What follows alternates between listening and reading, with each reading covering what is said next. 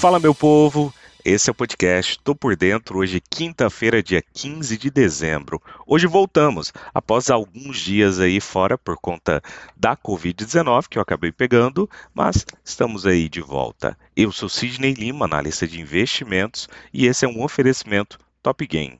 Aqui você fica bem informado com o que pode impactar o dia da Bolsa de Valores. Ontem, o Ibovespa chegou a zerar perdas no meio da tarde durante entrevista ao vivo. Do próximo ministro da Fazenda, o Fernando Haddad, que foi ali feito com a Globo News, sem tropeços nas falas que desagradassem o mercado. O mercado segue atento também, em especial, ao caminho que a PEC da transição terá na Câmara sobre o presidente Arthur Lira, com sinais de que poderá ainda sofrer algumas desidratações frente ao texto aprovado na semana passada lá pelo Senado, que veio da CCJ também. O índice por aqui resistiu depois da piora em Nova York, onde o Dow Jones, S&P 500 e o Nasdaq acabaram oscilando para o terreno negativo, em queda além de 1% nas mínimas do dia, após indicação de que os juros por lá permanecerão altos por mais tempo. Ao fim, em tarde de grande volatilidade lá fora e aqui também no Brasil, a referência da B3 fechou com um leve ganho de 0,20%, fechando o dia a 103.745 pontos, em uma variação de quase 3 mil pontos entre os extremos da sessão, a mínima e a máxima do dia. Em dia de vencimento, de opções sobre Ibovespa, o giro foi muito reforçado a 81 1,5 bilhões de reais.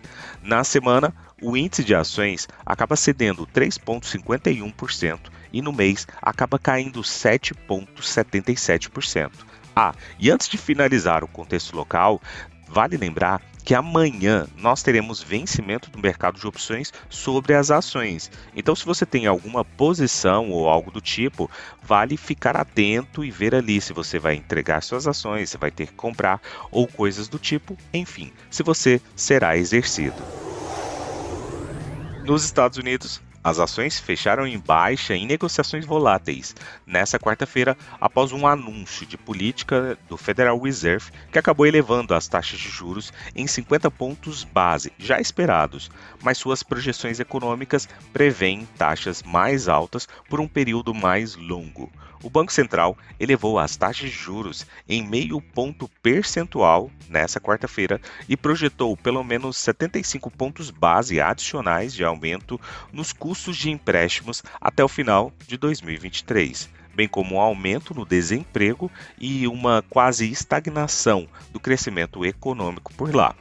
Último resumo trimestral das projeções econômicas do Fed mostra que os banqueiros centrais dos Estados Unidos veem a taxa de juros agora na faixa de 4,25% a 4,5% em 5,1% até o final do próximo ano, de acordo com a estimativa média de todos os 19 formuladores de políticas do Fed, acima da visão de 4,6% no final de setembro.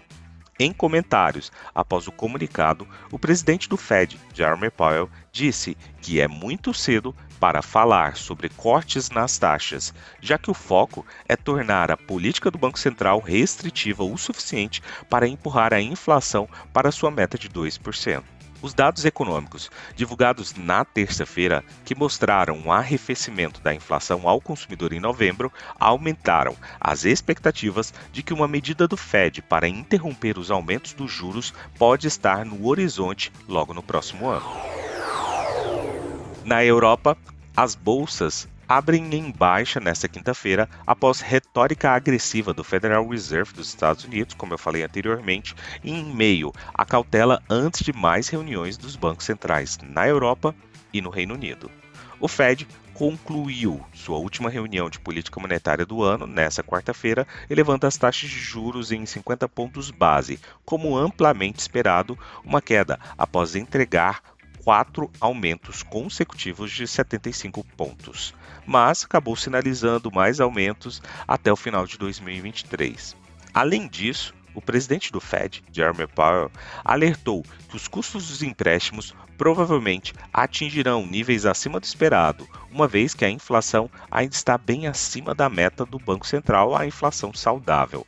Abre aspas, serão necessárias substancialmente mais evidências para ter confiança de que a inflação está em uma trajetória descendente sustentada, de acordo aí com falas de Jeremy Powell.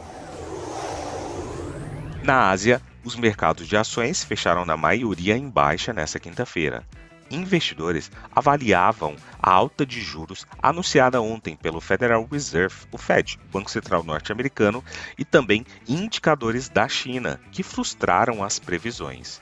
No mercado chinês, a bolsa de Xangai fechou em uma baixa de 0,25%. Na agenda de indicadores, a produção industrial chinesa cresceu 2,2% em novembro na comparação anual, desacelerando após ganho de 5% visto em outubro. Analistas ouvidos pelo Wall Street Journal previam alta de 3,7%. Já as vendas no varejo do país caíram 5,9% em novembro, na mesma comparação anual, ante a expectativa de uma redução de 3,3% dos economistas. Entre ações em foco na China, papéis ligados ao consumo e ao setor de energia pressionaram o mercado. A volatilidade do Nikkei que mede a volatilidade implícita das opções do Nikkei 225, acabou caindo por lá 4,94%. No Japão, né, as ações fecharam em queda no pregão desta quinta-feira, com perdas nos setores de transporte, armazenagem, ferrovia e ônibus. No fechamento em Tóquio, o Nikkei 225 acabou caindo 0,37%. Partindo para o petróleo, os preços caíram no pregão asiático nesta quinta-feira com a valorização do dólar, enquanto a possibilidade de novos aumentos nas taxas de juros por parte dos bancos centrais globais também aumentaram as preocupações com a demanda.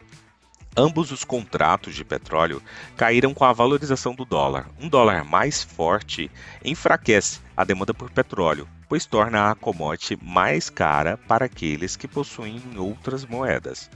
O presidente do Fed, Jeremy Powell, disse nesta quarta-feira que o Banco Central dos Estados Unidos aumentará ainda mais as taxas de juros no próximo ano, mesmo com a economia caminhando para uma possível recessão. O preço do petróleo está sob pressão hoje, já que a orientação dura do Fed para a política monetária provocou preocupações renovadas sobre o crescimento econômico novamente, elevando o dólar americano e derrubando os preços das commodities. Os dados econômicos chineses de novembro foram muito mais baixos do que o esperado, obscurecendo ainda mais a perspectiva, que já vinha ali sensível, por parte da demanda. Na agenda econômica de hoje, temos às 8 horas da manhã IGP-10 aqui no Brasil. Às 10 horas e 30 minutos, decisão de taxa de juros lá no mercado europeu. Às 10 horas e 30 minutos, nos Estados Unidos, núcleo de vendas no varejo e também às 10 horas e 30 minutos, pedidos iniciais por seguro-desemprego lá nos Estados Unidos. Às 10 horas e 45 minutos, teremos coletiva de imprensa do Banco Central Europeu. Partindo para as cotações, agora que são 6 horas e 28 minutos do dia 15 de dezembro de 2022, temos trio norte-americano em terreno negativo, com Dow Jones caindo 0,75%, S&P 500 com uma queda de 1% e Nasdaq Bolsa da Tecnologia com 1,23% de queda. A Alemanha cai agora 1,63% e puxa no geral todos os países da Europa também para o campo negativo. O índice VIX, por sua vez, sinaliza um aumento do temor dos investidores em 2,44% de alta.